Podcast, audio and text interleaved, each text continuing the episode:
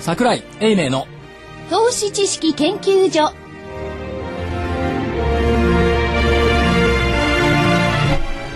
皆さんこんにちはこんにちはこんにちは。こんにちは。あ今日は大丈夫でしたね大丈夫です。先週はあの福井主任研究員がちょっと乗り遅れましたのでえ今週も始まりました桜井英明の投資知識研究所今日はこういつものメンバーというかそうですねレギュラーメンバーですねノーゲストはい。ですね。かとまりアナウンサーが逃げ出した昨年9月以来妙逃にげ出してないってなんスタジオ終了が広いですよね。半年ぶりにねねノーゲえいストやースタジオが今広いな月はノーゲストの予定なんですよあれあ、そうなのはい。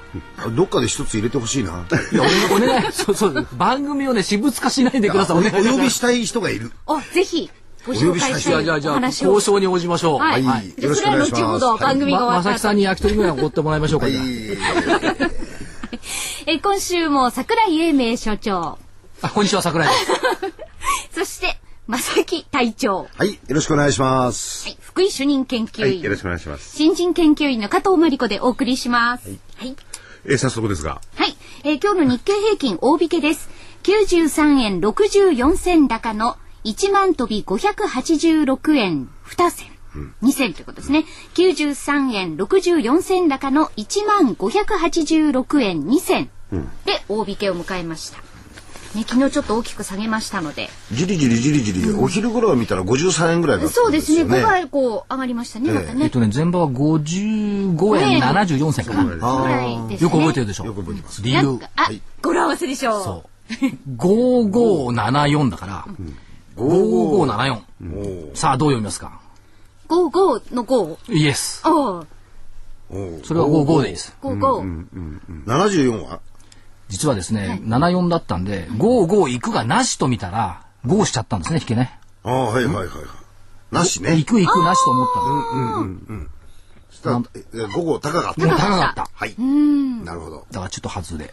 ほぼ高値引け。まあ、でそうもね、ですね昨日下げてるから、ですよね。中途半端ですね。中途半端なんですよね。どうせならね、行くとこまで行った方がいいのかもしれないですけども、ちょっと中途半端。なんかもうアメリカと同じような感じの動きですよね。アメリカのそれこそ昨日もね、はい大して高くはないし。なんか気のない、気のない喋り方ですね。今日はあまり他の他のこと考えてもね何か、違う違しました何いかあやりま先しほどた所長とですね、何でもないですよ動きをずっと見てたんですよ。そうそうそう引き際のね。で、所長がやっぱり、ティック回数そう、テック回数、所長が賭けに勝ちましてね。何かけたの上に行くか下に行くか最後はなんつって僕は下でかけてたんですよ別に何もかけてないんですよ、 負けましてねあ、ちょ、ちょ、ちょっと落ち込んでるわけですかここで売りだっつったら全然売ってこなかった福井さん面白いですよ。一分足知らないんだもん。え何ですかこれ面白いですねとか言っこうて一分あ足ので。ーこれをお聞きの皆さんはあのーご存知かどうかクイックってやつでね情報端末。情報端末でね、え出てくるんですよ出てきます、動くんですよピリピリはいは1分5分ごとに、うん見ましてね冷やしてのやつなんですけどねああ、冷やしまではしてた。えそれ、それ一本足でピピピって動くん動きます、で、板がペンと上がってね、キュッキュッキュッキュッってわかんないですけど、これ面白いですねって今更言うかと思って。ああ日経読まないですからね。ね、そうですね。あまり関係ないですけど。福井さん知ってます福井さんってはいはい昔ラジオ日経の解説委員だったの。やっぱり、そうですよ。そこはかとない、やっぱり知識が、みあの、ねこぼれてますよそね。こまではまだいいでしょニューヨークの初代支局長。ですね。ここまではまだ許せるんですよ。まだ許せる。はい。日経新聞に出向して記事書いてたっていうのそれは聞きましたね。えで、それの、なんですか、トラウマが残っていて、日本経済は読みたくないと。えいや、そういうことなんですか実は読んでんですよあ、。読んでんですか、ええ。読んでない読んでない。あ、のー読んでないお昼過ぎにね。だいたいあ朝読むのは A 誌。はい。で、で B 誌を読んでですね。はいで、じっくりと、あの、この番組がいつも木曜日に関して終わった後に日経を確認する。ああ。新聞の読み方っていろいろありますもんね。そうそう、新聞の見方。でも日本経済新聞で思い出しましたけど、私今使ってるのは、あの、えー、電子媒体ですか。はいあれは便利でいいですね。あ、あれはいいですよあれはね。便利でいいです。うん、パソコン上で全こで部も読めますし、あの読み忘れた記事を、はいあのバックして読める力ですね。あれはいいですね。何が一番いいかっていうと、新聞を捨てなくて済む。そうですね。その代わりトイレットペーパーが1個少なくなっちゃう。で、あのーこの辺はですね、まあ今月末の DVD のテーマ、たまたまそっちへ行っちゃったんですけれども、はいじゃあ今日の、えー相場に行きますか、たまには。じっくりと。相場の話が。たまたまにはって。たまにはなんか皆さんに。投資知識研究所なんですけどはいえっと、今週面白かったのははい、えっと、月末28日が月曜日でした。えはえいはい。月曜日のより前、市場関係者の多くが何て言っていたか。月末の日経平均は8ヶ月連続でマイナスだった。だから2月もマイナスに違いないって言ったらプラス。で、翌日、今度は市場関係者。月初の S&P500 は5ヶ月連続でプラスだ。月初は高いって言ったらニューヨークマイナス。これをどう読めばいいんでしょうか。だから市場関係者が何か言い出すとはい、なんか逆になりますよね。なりますね。じゃあ逆に見ればいいんですか私たちは。要するにね、だから5ヶ月とか8ヶ月連続でこういうことが起こると、その延長線上で物事があるんじゃないかという錯覚に陥るわけですよ。はい。ところが必ずしもその延長線上で物事は起こらないということがこれでよくわかると。で2ヶ月や3ヶ月はみんな何も言わないわけですよ。でみんなが揃ってそう言い始めるとそのアノマリーは崩れるっていうのがありますよね。それとまあ今日強かったですけどもこれ一部の方々は言い始めてきてますが、はい大切な大切な200日移動平均線、一昨日からかな上向いたのが。ああ。微妙なんですよ。ちょっとしか上向いてないんですけども、はいえっと、9832円の今日、昨日で96銭ぐらいかな。そうですね。そうですよね。はいその前が55銭でしょ、?1 日の日が。はいはい。だからこれが、実にはい、何ヶ月ぶりだと思います ?200 日線が上向くっちゅうの。 100日線。線が上向くはい、一応何日ぶり六ヶ月ぶり何ヶ何ヶ月ぶりえででししょょ違うよ。いやいや4月が高値でしょ去年だとすりゃね、はいそれからガーッと落ちてきてて、で八え、11 11ヶ月11ヶ月。ほぼ3、えー10ヶ月ぶり。10 ?1 ヶ月。ああそうでしょうね。 10ヶ月の間にももちろんその1万円台もあればね9000円台もあったんですけども、200日線っていうのは長期線ですから、ですね。より大きなトレンドは、これ上向いた。まだかすかな上向きですけど、上向いたって判断実はできるわけですよ。ですだね。からこいつが上向いてる限り、かつその200日線を株価が下回らない限り、そう大きな暴落はないはずなんですよ。でだから今回まあ中東のイベントももうある意味こうドミノがやや収束に向かいつつあるのかなという感じは僕はしてるんですけどね。その通りですよね。はいで、まあ、あのーこの遠い国からあちらの国を類推するのも難しいですし、はい基本的にはまあ、売るための口実作りっていう側面もね、どうしてもね、まあ、多数の方亡くなってるんで、あんまそういう言い方したくないんですけども、どうしてもその、本質がね、よく見えない。はいエジプトについても、まあ、落ち着いちゃった感じ。まあ、実はまだガタガタやってるんですよ。やってるやっけてど、ま忘れた感じになっちゃってる。リビアもそうだし、オマーンが出てきたけども、オマーンがどうなるので、サウジなんか、いやいや、原油減産じゃなくて増産しちゃうぜ、大変ならって言ってるわけでしょ。で、どうも原油ばっかりがクローズアップされてるんですが、これ先週も言いましたよね。基本はアメリカのところのね、QE2 の延長にあるんじゃないかというような見方をしているんですけどもね。で、まあ、市場関係者は、まあ、なんかあるとこう言いたがるんで、昨日なんかでも、昨日は何リビアマネーが売ったってはい、なんか出てましたね。出てますね。出てましたよね。出てますとぼけた言い方だなと思ってはいるんですが、昨日上がってたらそういう解説は多分来なかったんでしょうよ。でしょうね。じゃあ先物売ってたの昨日クレディですよね。おクレディスイスが7000万ぐらい。はいはいということは何ですか ?DB 派がクレディスイス通じて売るんですかそんなことはないんでしょうけど。だからまあそれだけじゃないでしょっていうような感じはしますよね。ただもう一回元に戻ると200日線上向いたということは基本的には大きなトレンドは上向きトレンドですよね。で25日がギリギリ抜けるかどうか今日ねまだ見てないですけどといったところですからまあそんなに悪くはないんでしょうと。あとは決算を控えた3月末の決算を控えた機関投資家のまあ売りたい材料、はいあれ売らなければいけない材料というのがここでいくつか出てきましたよね。まあ中政府は東がそうでしょ。政府はどっちにしても売らなきゃそいうけでないすよね。そうですよね。ですから、そういうものの売りが出てくるとすると、インデックス自体はちょっと下を押す部分、あるいはその上値が重い部分、これは出てくるでしょうね。うんもうしばらくの間は。で、えっとね、駅出しだとかそういう政策的な売りっていうのは、私はあの株屋さんやってましたから、大体ね、3月20日までなんですよ。はいはいうん20日以降はもうほとんど出てこそうない。ですね。年金が2月一部早いのが2月の20日ですか。で、大きなあの年金関係のところが、えー公的な部分を含めて3月20はい日ですよね。で、こういうふうに言うでしょ、はい3月20日までですって言うじゃないですか。はい正木さんご経験あると思いますけど、はい期末にね、はい丸速で売りって来ませんでした。えっと、前は来ましたね。来たでしょ来ました。丸何で速すかそれ丸速っていうのは多分わかんない。わかんないから解説しますのはで、いはい要するにね、えっと、明日、受け渡しが明日とかね、3月28日になって29日にお金くれとかね、それもあのその日にくれとかね、基中に。あ、あセトルメントし 普ま通す普通個人だとほら4日ですよね。 T プラス3なんですけど、はいあ T プラス4か、それがね、即日って言いますよ。31日即日。今日の朝の、今日の朝ね、30日の夜売って、31日の朝買い戻して即日まではね、えあるんです、あれ。突然来るんですよ。まあ本当だけど、イレギュラーではありますけどね。ただまあ事故が受けますから、証券のじ事故ポジションが受けるんで、まあできるんで、場にさらすわけじゃないんですけども、だから3月ってのはね、あの、トレーダーやってると結構ね、泣かせる時期なんですよ。そうですね。 20日で終わった、やったーとかって飲んでてまた翌日。えまあでもこれからもねそういうところがまあギリギリまでねえー売りまあ一平締めるためにね出してくる可能性あるわけです。これね、何の感激もないんですよ、伝票書いててもはい。株数はね、500万株とかね、1000万株とかね、株数だけやたら多いね。金額もすごい多いわけですよ。1銘柄50億円とかね。ところが、行って帰るだけだから、何の感激もないんです。そうですね。なるほど。でもね、証券マンって、ね、500万株とか書くと嬉しいんですよね。嬉しいですよ。 1億株って書けないんだから、伝票でも。あの、ラインがない。桁がないから。桁がないです。そうなんですかい目いっぱいまでこう書いちゃうんですね。へー右側、いいですね左側頭だから受け。それでところでですね、はいえー所長にこれ聞きたいんですよ。その先ほどね、はいあのこれ個人投資家の方もね、ええ要するに200日線を上回ってきたと。はいはいうんそれっていうのは、えでそれで今後も上がる可能性がまあ高まったと所長おっしゃいましたよね。はい。どのぐらいの確率なんですかね、それ。200日線を上回った場合の、そんなもんで僕が考えてれば、ええ要するにね、200日6ヶ月前になるわけですよ、はいもうね、はいそれからずっと上げてきてるんだから、え200日線がこう上向いて当然じゃねえかと。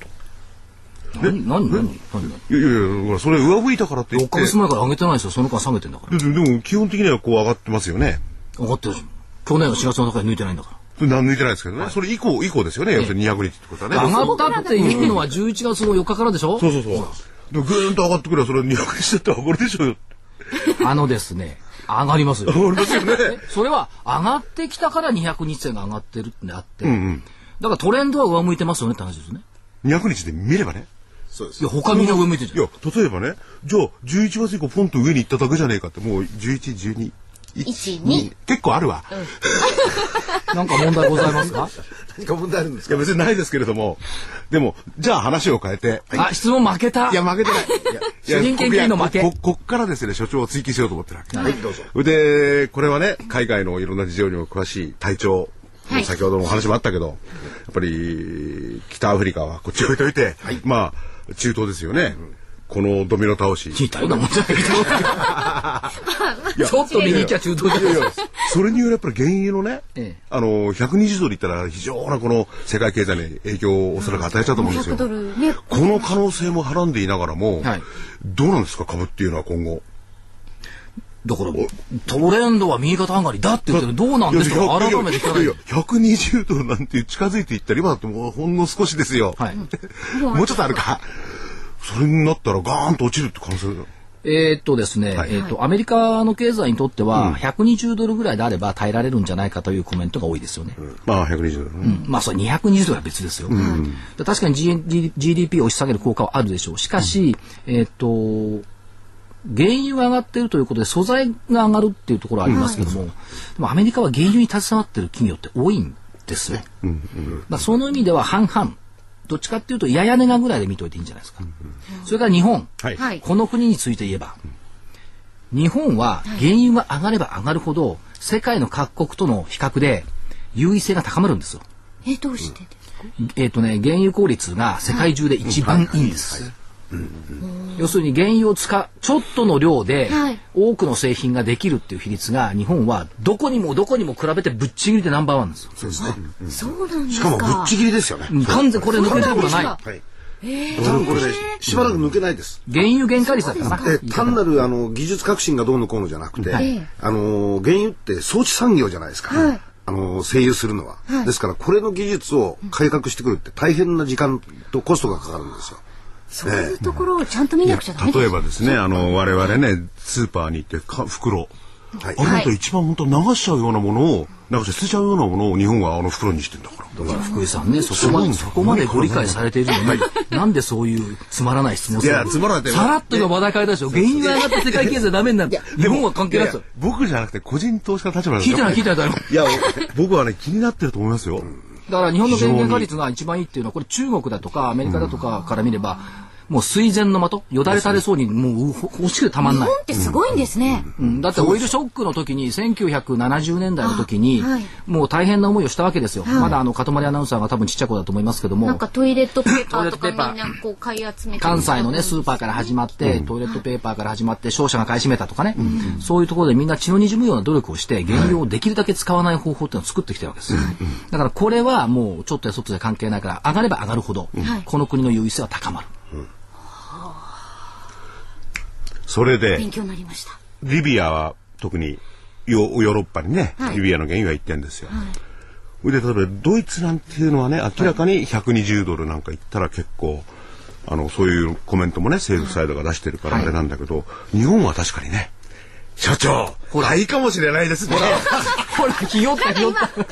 180度くるんって回転しましたよね。 この変わり身の速さ今。度、あの、白熊さんじゃなくて、茶熊さんです かはいや、でも一応ほら、いろんなことをこうね、聞いて潰さないと。いはいはい。あ、そうですね。ですね。それがまず個人投資家の方が一番ね、参まあ考気になってるところではありますよね気になってるところでそすうあとね、話を戻すと、はいじゃあ3月さっき正木さんのですね政策的に売らなきゃいけない曲もあるでしょう、という話がありました、ここでまたあのマリーが出てきていて、3月95年以降の15年間で見ると、勝ち越しでしょうか負け越しでしょうか3月ね。 95年以降の15年間です95年以降、はい3月、単月、単月勝ち 越し。ピンポーン、さすが隊い長。やどどっちかしかない勝つか負けかしかない2分の1なんだけど、多分負け越しってないんですよ。あ、そうなんですか。いやありますよありまいすよや、あの、違う違う。あの、理屈上多分ね、3月って負け越しできない。まあ、要するにドレッシングも含めてね。もろもろの事情で多分3月末っていうのは多分負け越しじゃないと思うんです先よほどね。もおっしゃったね、いろんな投資機関投資家さんが、少しでも多くしようと 思って、いろいたろだね、と。まあ、そうやって勝ち越しなんですけど、訓読大関なんですよ。9勝6ギリギリですね。敗。ギリギリなんです。なるほど。だただまあそうは言っても、うんこれがまたほら市場が言い始めたから、はいどう出てきますかね、うんうん一応言い始めちゃったうん、9勝6敗って言い始めてるいや、あの、所長はね、すあの別に、手元でデータを持ってるわけでも全て覚えてるんですけど、そそんなことないでしょやたた例えデばータ持ってますよいや、例えばね、ええその勝った時に、それ以降どうなる、ええ負けた時にどうなるっていうデータそをそこまでは来週まで調べてきます、はい、それがちょっとね、ええ気になっちゃうな。どういう動きになるんでしょうね。そのまんま、た、ね、勝ち、勝った時には高くなるのか。一番ね記気を憶に残ってて、一番ひどかったのはね2000年2000年。 IT バブル、はいはい。あの時ね2月から3月にかけて高値をつけた後に4月以降ドーンって崩落しましたね。ソフトバンクが半分ぐらいになっちゃったそうですね。で光通信があ後10分の1ぐらいになっでちゃすよった、はいあの後から IT バブルっていう言葉が出てきたんですよ、確か。そうあの下頃げたそ後うね。あの頃 IT バブルとは言わなくて言わなかったです IT 総罰それで下げたんで、あの頃そうが。。で、バ弾ブルだけったた、IT バブルが弾けた弾けたっていう話。ああ、っていう言い方になったんですか。とまあそういう意味ではあー3月というのは比較的期待感を持てるところ、でまあどうなんですかアメリカがですね、例のその QE2 伸ばすためにいろんなこと出してくるんで拡乱されるんですけども、どうもそれに拡乱されない方がいいんじゃないのという感じはしますよね。まあ、ベージュックなんか出てね、ええー基本的にはまあいい方向にあるっていう経済全体がね、えはい少しイインフレの目が出ていたりとかね、ええ一部のものいやあのねこの国はね難しいんだいよやこの国はね多少インフレにならないと、よくなんないんですよ。と思いますね。あの極度のインフレはダメですけど、確かにね、だけど多少インフレにならないと明日の方が今日より物が高いとなった方が、物は買うわけですよね、で薄型テレビ売れてるでしょ今ですね。みたいですこね。れなんで今売れるんですか、エコポイント終わってるでしょ、物下がってるからですよねそうです。あのエコポイント関係ない値段ぐらいまで来ましもたうね、エコポイントの分ね消しちゃったんだそうなんですよね。実は。だから下がると思えば待っちゃうから商品が拡大しない、はいこれが逆に上がると思えば早く買わなくっちゃあ、確かに私もそういうふうに母に言いました。でしょだから、ちょっと上がってくれないといけないっていうところがある。で、問題はね、えっと、物価が上がっ、物価とインフレって違いますからね。物価が上がっっても、それが所得に響いてくるまでにタイムラグがあるんですよ。はい。はい。商品価格は上がるけど給料上がんないね。厳しいです。福井さん実感持って感じるでしょあ、この国ってのは日本のお今のお話ですね、ずっといねや、。福井さん個人もそうだけど。いや、私もそうですも厳しいん。はい。だから、それがね、えーっと、タイムラグがあるから、ああ、物が上がって大変だっていう嘆きになっちゃうんですけども、最終的には個人の所得も名目で上がってくるんですよ。分かってきてくれるかなで、個人の所得が名目上上がってくるということは、住宅ローンなんかを抱えた方にとっては、住宅ローンがほんの些細なものになっちゃうわけ。うん。あほんの些細ではないですけど、例えばね、えっと、今の感覚で住宅ローン2000万あるとしたら、これがドワーンとインフレでも、あの、物価の上昇でも起こった日には、2000万ってなんか感覚としてはね、500万ぐらいに落っこっちゃうわけですよ。同じ2000万が。でそれはもちろんあの返済金利が上がるっていうのもありますけど、まあ金利はねただ正木さんなんかの年代正木さんお金持ちだから家買ってないと思いますけどもあったと思いますけど、正木さんなんかの年代で多分家買うときにね1000万から2000万で買ってる人って多分多いと思うんですよもっと上かな、もっと上ですよ。 3000万から4000万4000万でしょ。 4000万ぐらいでしょ、しかしそれ一戸建てですよねマンションじゃなくてね、うん、でもね、マンションがね、確かね、2800万とかね、ええ3000万。そうでしょそのマンションの値段見たときに、前の会社にいたら、俺はずっと家は買えないと思ったんですよ。ところが今2800万なんてローンなんてまあどっちかというと少ない方じゃないですか、あ、そうでしょうね。ね、そこからインフレ進んでるから、でもお昭和40年代なんかに家買うとね5600万の借金とかね、あ誰だっけ私の履歴書に書いていた人安野さんだったかな誰だったかな家建てた時そう。悟りへ。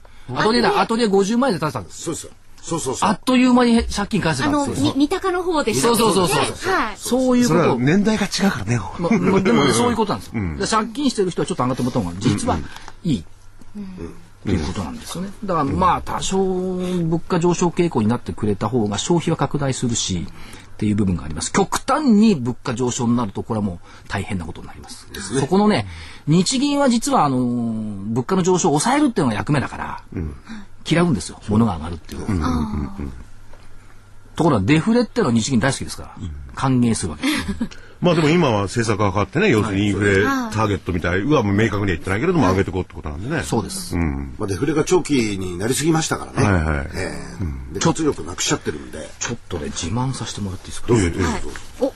おこの、出ましたね水着姿のね、可愛い女性。い水着これです姿か好きですよねや、。別に、かとまりにす、 かとまりさんにスクール水着聞いてちょうだいって言ってるわけじゃないんですこれが、ですかこの冊子ですかこれ、えっ、と、エンスパ、おおえー、11年、2011年冬号、これ特集号、あ、別冊。いいですね別冊。ー。金と黄色ってなんか、いかにもこうお金、でしょなんか上がりそうって感じします。で、2011年株価為替はこうなるっていうのがあって、 今年の銘柄の見通しを述べたんですよ。はい。で、5銘柄上げた。はい。で、何人かがこう述べたわけですけども、はい。その中の所長がお一人なわけですね。ちょちょ、ここからその先がある。その先あ、その先がある。そう、述べてるんだから、その中のお一人あ、ですそうそうですね。で、えっと、これ、エンスパの編集部から、昨日かな、メールが来て、はい。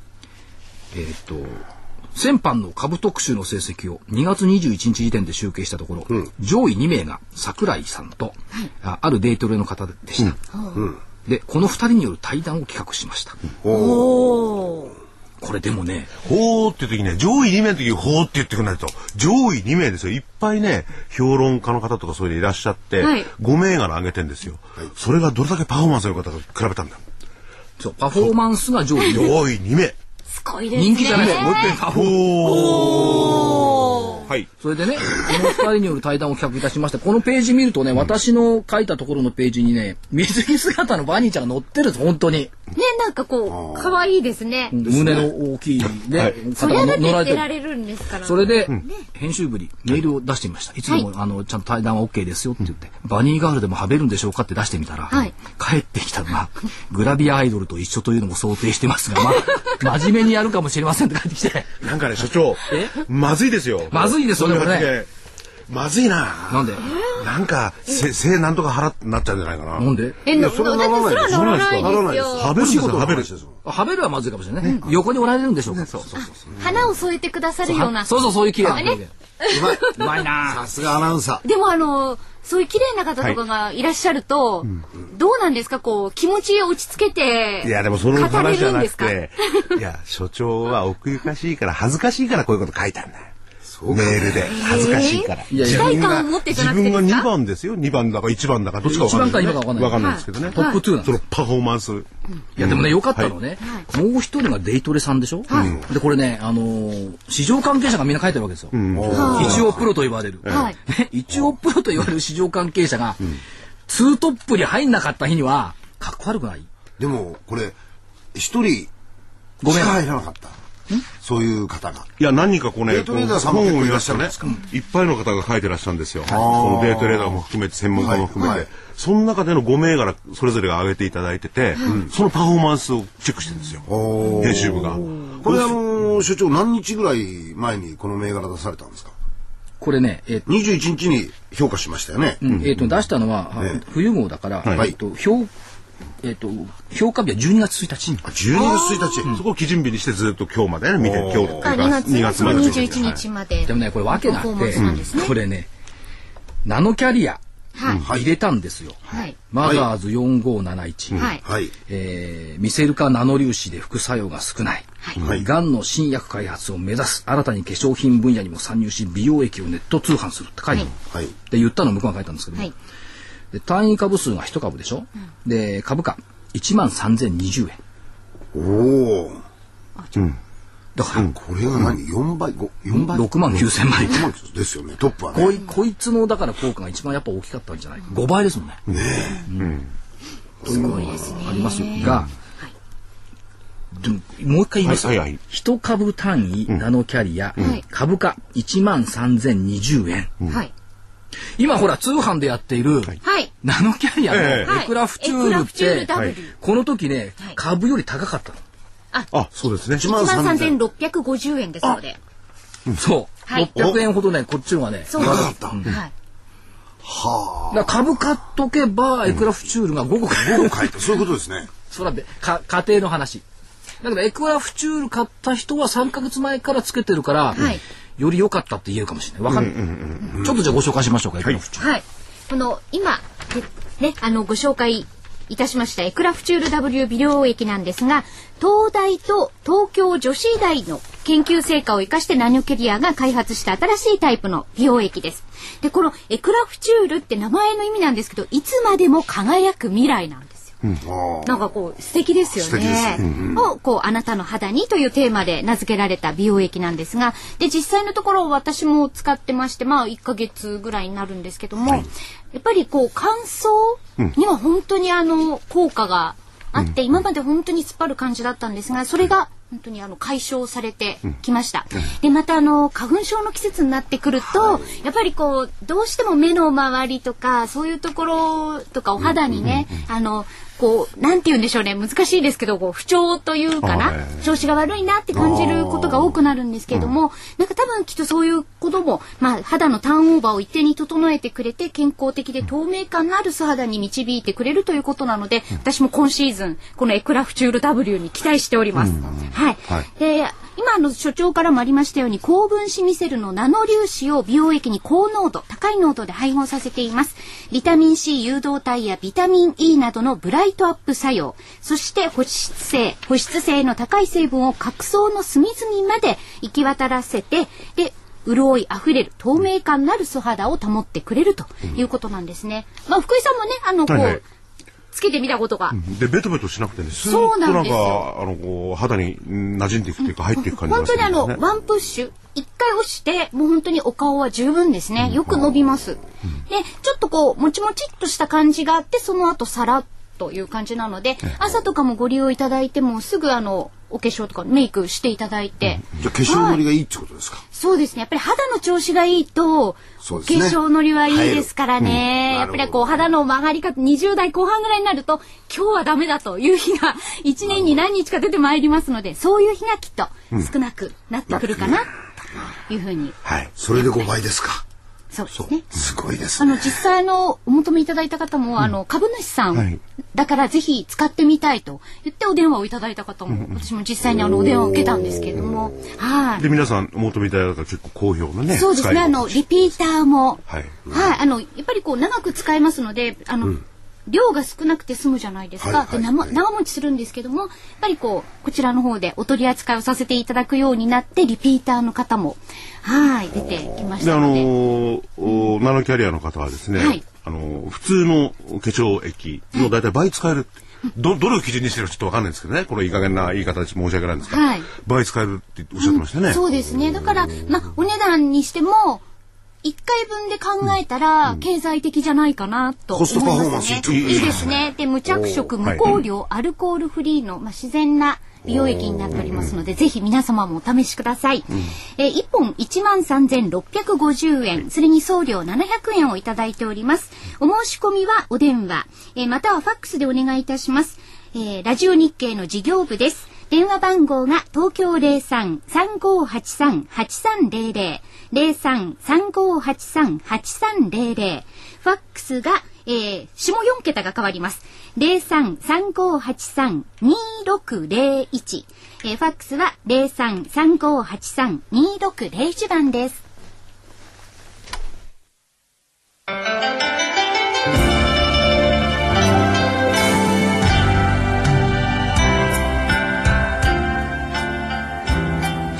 こんにちは桜井英明の投資知識研究所研究員の加藤真理子です桜井所長の投資知識研究所お楽しみいただいていますかこの番組はこれから株式投資を始めようと思っている方や投資を始めて間もない方にはなるほど株式投資ってそういうことなんだと納得していただきまた投資経験の長い方にもそうだったのかそんな風にすれば楽しくリターンが増えるのかと旗と膝を打っていただきたいそんな番組です投資知識研究所の桜井英明所長は日本の株式の中心地兜町など世界のマーケットカタリストと言われていますカタリストとは英語で触媒のことですが桜井所長は株式市場と個人投資家をつなぎさらに触媒のように市場と投資家が良い連鎖反応を起こすよう願っていますどうぞこの番組桜井英明の投資知識研究所をお楽しみください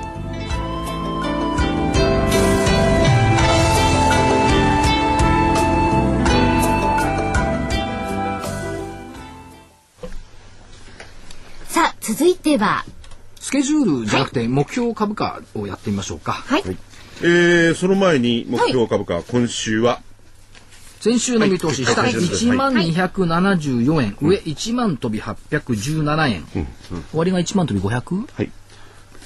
586円、まあこの間でほぼ真ん中です。危なかったんですよ。実はね、1万817円ってのは危なかったんですよ。1万ね、700いくらまであっあったんですよね。た。月曜日かな。月曜日。えっ、とね。 760円そう。あ、これはダメだ、失敗したなと思ったんですけどはい、逆に下がって、レンジが入ったんで、いいのか悪いのかはい微妙なところですが、まあ今週はだから謝らなくてもいいスケジュール。はい明日、アメリカ雇用統計。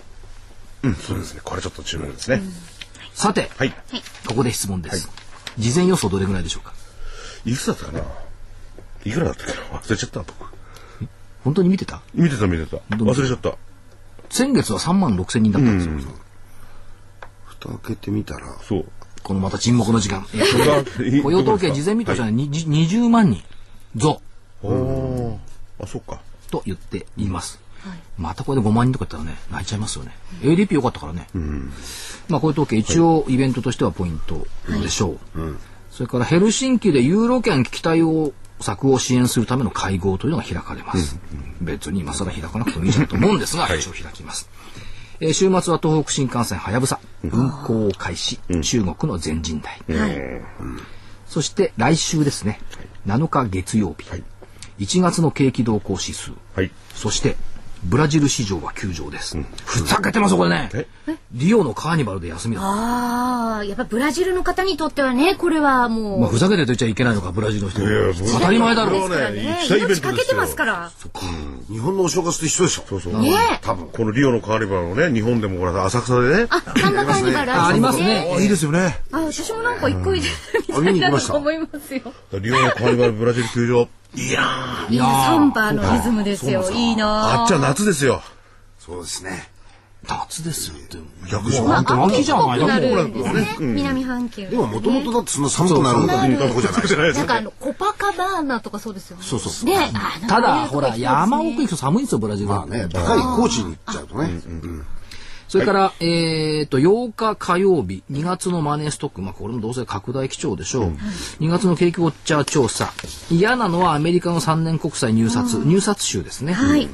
9日水曜日、1月機械受注、アメリカの1月卸売在庫、そしてアメリカ10年国債入札、10日木曜日、これどうなんでしょう、10、12月の国内の GDP 改定値、二次速報が出てきます、2月の企業物価、それと、これがね、よくわかるかな、エルニーニョ監視速報って、なんでわざわざこの日に出るのかよくわかんないんですけど、あ、でもあの、気象がね。エルニーニョね。エルニーニョ監視速報、アメリカ30年国債入札、それから1月の貿易収支、えー中国の中国の1月貿易収支、中国もアメリカも同じ日に貿易収支を出してきますから、お互いにこれ言うんでしょうね、お前んところの黒字が俺んところの赤字になってるそうでしょうね。ね。で、えーっと、オーストラリアの2月の雇用統計が出てまいります。11日金曜日、先物オプションのメジャー S q、もうまたメジャー S q ですよ。そうですね。で、ここで覚えておいていただきたいのは、S q に向けて株価が高ければ、その後も高いことが多い。S q に向けて安ければ、その後も安いことが多い。というのが出ています。出てきました。カルビー、東証上場。はいようやくですね。ね。ああ、そうか、上場してなかったんだと、そうですねなんか改めて思いました。カルビーが東証に上場すると何が上がるんでしょうか。類似銘柄、食品銘柄ですけどね。どうなんですかね、カッパエビせんですよね、カルビーね。はい。エビを輸入している商社なんと、カルビー消費者株とかねポテトチップか。ポテトチジッャチップもそうですね。プじゃがいも。うん、じゃがいも。まあ、それはそれとして、カルビが3000円弱ぐらいですかね、初値ね。予想はね。わかりませんよ、はい初値予想だから。アメリカの小売売上高、はいミシガン大学消費者信頼感指数、中国の経済指標、ユーロ圏の首脳会談が行われます。えー12日土曜日、九州新幹線博多新八代開業ということは、これは鹿児島まで行っちゃうのかなそう。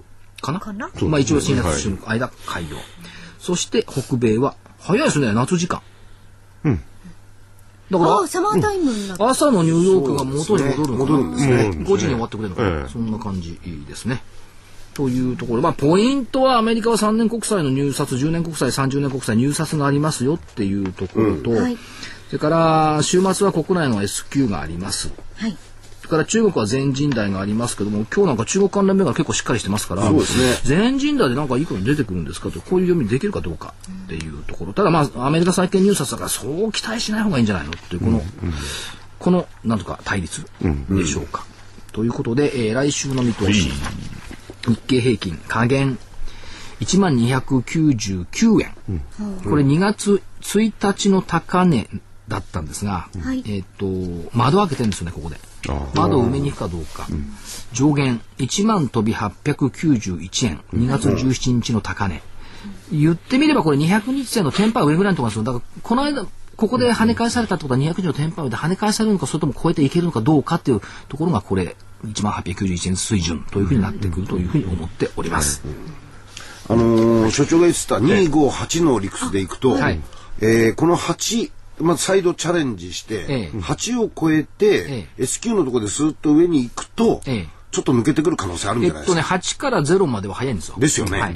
で、8に2回目のチャレンジじゃないですか。二回目です1回腰をためましたよね、そこで反発してきてるんで、はいここのところを抜けるとちょっと、マーケット、はいさっきの200日移動平均線もあるけど、ちょっと強いのではないか、はい期待が持てるのではないかなというで、気がしてます。下もね、えっ、と、今週、おおむね1万500円をちょっと割れたところで止まってるんで、はい500と800のレンジなんだと思うんですよ。ですよね800抜けりゃ1000っていうね。昔株価もそうですよね。800円抜けたら4桁早いぞっていうねそうで。す業界誌なんかよく4桁相場とかね。ですよね言ってましたから、そんなところが出てくるんじゃないかと思います。最近ね、個別銘柄で、はい。なんか、ストップ高する銘柄結構多くて、先週でしたっけリスクモンスターストップ高さんそうそうですね。はい。その社長来て来ていただいたリスクモンスターストップ高って言って、で今日はね4305の IMJ がストップ高、あ、IMG、はいはい。これあのーデジタルマーケティングをやってる会社なんですけども中国進出昨日発表でストップ高、で福井さん中国のネット利用者数は4億5700万人もいるんだって、ですね。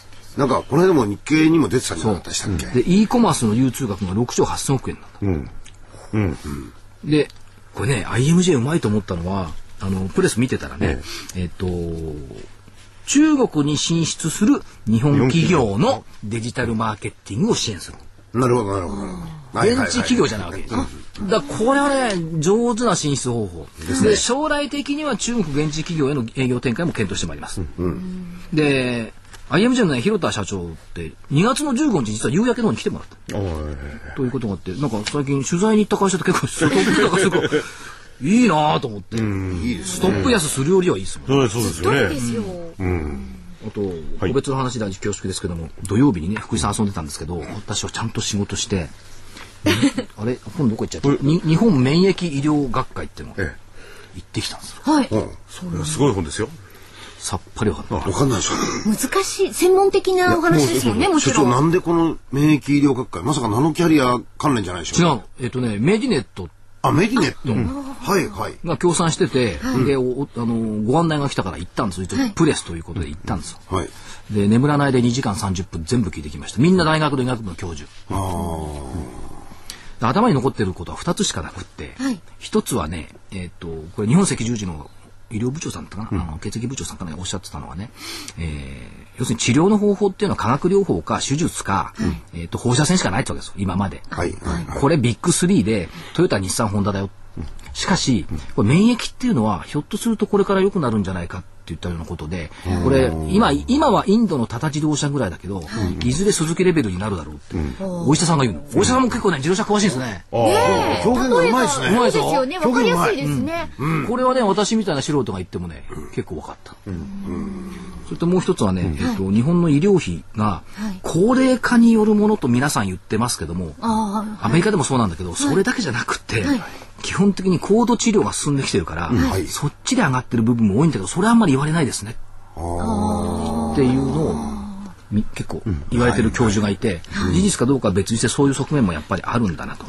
これあれですよね、今保険の適用になってないけどね。このまあ免疫なんかもね免疫療法はいそれなればね、すすごい。あ。そうですよね。自分の力でね、直す。今あれですよ保険会社の、あのー商品戦略の中に、このおー高額医療はいの、お特典付きっていうのが結構増えてますよ。なん増かえて見まますね、は聞くい。し。それで、えーっとこれ難しいじゃないですか学会ってのは難しいんですけど、はい今度ね日本医学会総会博覧会っていうのがあるんですよ、で本開催はね4月の2日から10日までビッグサイトでやるんですが、プレ開催ってのがあってねはい。丸の内の丸ビルで3月19、20、21日にやるんですよ。で、一般向けセミナーがん免疫細胞治療の最前線というのがあって、これね、えーっと、締め切りが3月10日か。必着、でこういうのを聞くと分かりやすいじゃないですか,、でこういうのもしご興味あればねこれメディネットのホームページから行けるようになってまあすし、ねはいまあメディネットのホームページぜひご覧になっていただいて本ね。開催はこれビッグサイト行くとねがん免疫細胞治療の役割と展望3人の講師がね順天堂大学の先生とかね北海道大学の先生とかね、やっててくるんですよね、まあこれは非常にわかりやすく伝えてくれる部分もあるわけですよね。そうです、だからそういうのを見ていくと結構いいんじゃないかと、まあ、株価にもね株価というかマーケットにもねやっぱりこういったところバイオということではですね、影響してくるんでちょっとご紹介をさせていただきました、偉いでしょ学会って寝ないんですか2時間 半もすごいですね。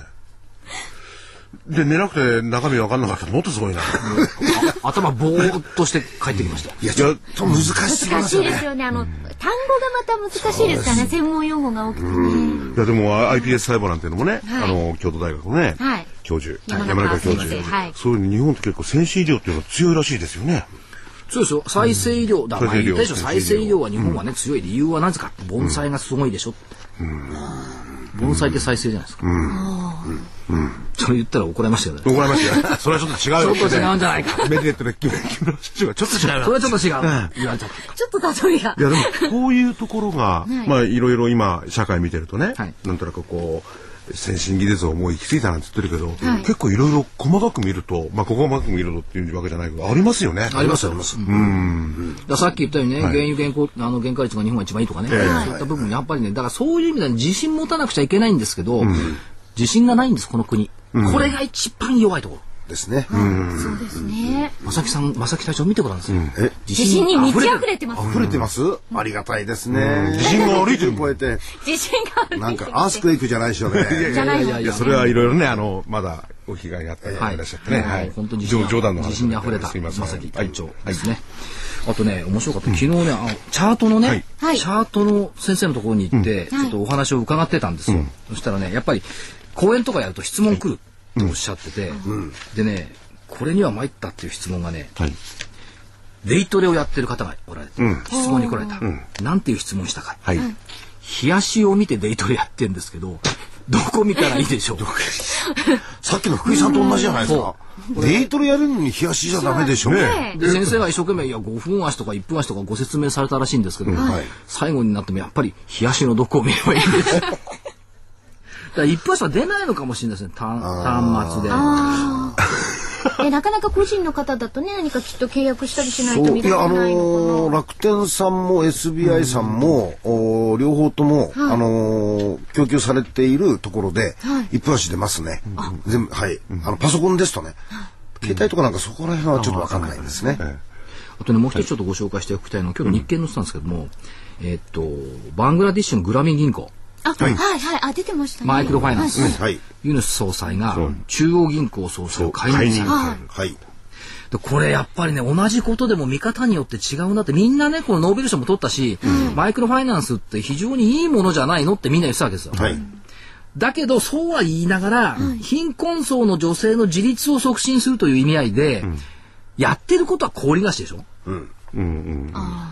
言葉は悪いですけどね、そうですね。うんた高い金利を取って、その日ばかりのお金を貸してこれで商売しろって貸してるわけですよ。はいはいだから女性が自立はできるんですけども、やっぱりどう考えてみても、お金、金量をたくさいん。や、それ僕はね、あの、所長、お言葉返せですが、やっぱり違う国によって違うと思うんですよね。なるほどねあっちは貸してくれなかったんだから、そもそも。まあそりゃそうだ。そういうところで多少金利はねえ、こう高くてもちゃんと貸してくれる。それで払えない場合の措置もちゃんといやだから工事だったんですよね。別に、あ一方的に悪いじゃなくて、同じものに対する見方がね、全然あそりゃ180そうだ度違いますよそういうことねで。でしかもこれ、首相が言ってんのは、貧困層にお金を貸して売るを吸血鬼って言ってたの。片やだってノーベル賞もらってるのに、片や吸血鬼って言ってたのどっちがすご正いしいん悪ですか者みたいですもんね。だから株式市場だって同じようなことを見て違う解釈をみんなしてるわけですよ。そうですね、だからこういうやっぱり二面性はね、何にでもあるな。まあそうですね。のをちょっどと感じたどんっでちを見るかですよね。それともう一つやっぱり、はい二面あるということを、あの自覚しておかなきゃいけないんですね。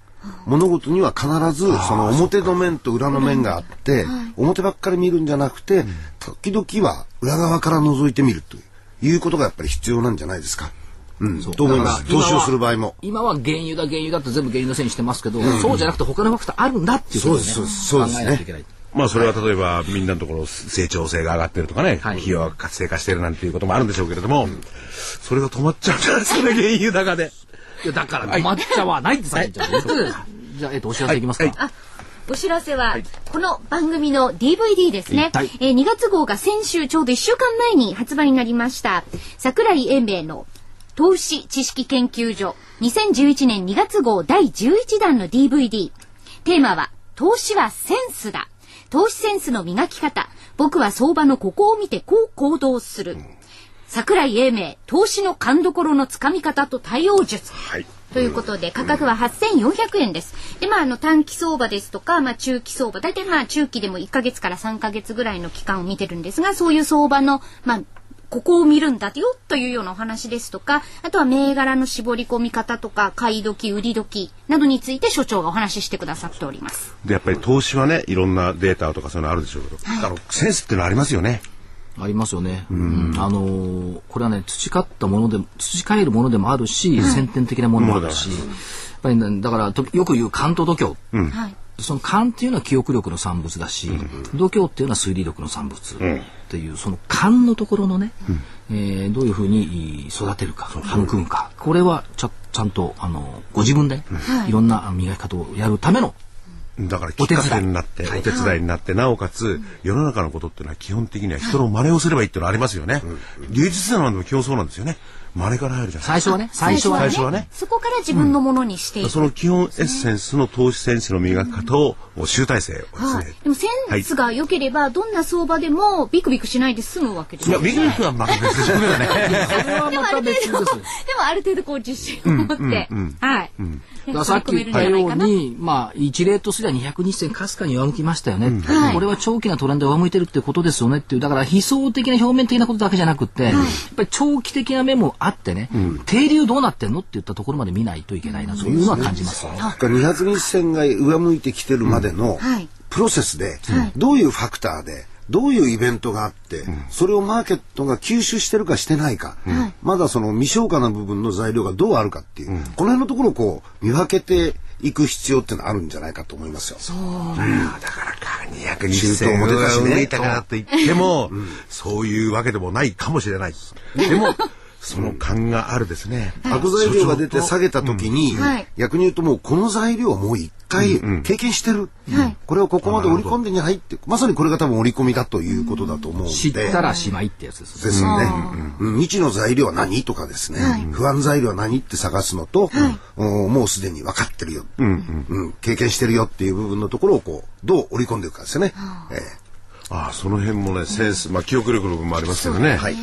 で、本当に織り込んだかどうかっていうのは、勘に頼らざるを得ないんですよね、将来のことっていうのはえねで。すね、うん、なるほど。奥が深いなあ今日は。それとね、はいでもうよろしいですか電話あ。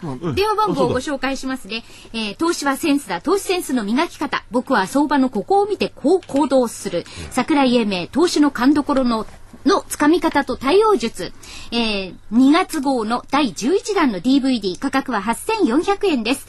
えーお申し込みは、ラジオ日経の事業部。電話03-3583-8300。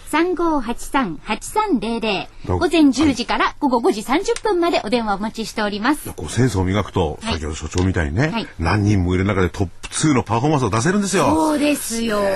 そうそうそう。ねそうあ頑張りました。はいはいそれで、いえーっとね、バロンズ読んでて面白かったのが、はい。えーっ、と、カダフィ大佐の、まあ、いろんな話があって、こう相場動いてるんですけども、はい基本的に、えー商品も株式も、はい。心理的には、怯える、その怯える心理を利用している人もいる。っていうことを想定しておいた方がいいんじゃないでしょうか。なるほど。それとね、はい。もっと面白かったのはね、買い持ちする投資家ってのが書いてあってね、はい。バイアンドホールド。バイアンドホールドの投資家って書いてあって、かっこ、20分以上株式を保有する投資家って書いてあるんだよ。 ちょっと待ってね。 20分なんですかいや、バロンズ。アロンズバロンズで。だバイアンドホールドって、ほう、21分持ったらバイアンドホールドなんだ。これはね20分でホールドになっちゃうんですね。目もうから鱗。20分持ったらバイアンドホールド。というのが出てきました。いやー面白いいろいろその先ほどのね、ええ銀行の話じゃないですけどいろんな捉え方がありますね、でも多分どっちも本当なんだよな、まあ今日、今日はね、ひな祭りですから、はいそうですねもう今日女性の方はね、はい。いい日ですよね。えそういえばね、昨日、えっと、俳句作ったんだ。えええっとえななんですか兜町、下落の後のひな祭りって読み人知らずああ、今日下落の後の花祭りあひな祭りひな祭りになったじゃないですかはい。ああそうね昨日がか兜町下落の後のひな祭り、それからね、はい替え歌、はいお、得意の。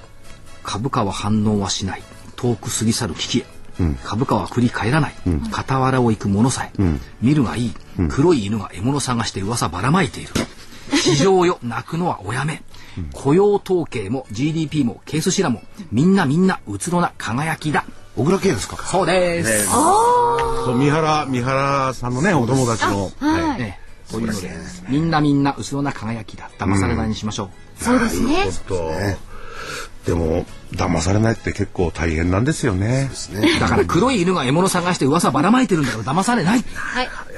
はい。このね、番組を聞いて皆さんも騙されないようにしてください。えー今週も桜井英明所長、失礼しましたそして正木隊長、ありがとうございました皆 さんで、あとは私たちで、お送りいたしました。どうも失礼しますさよなら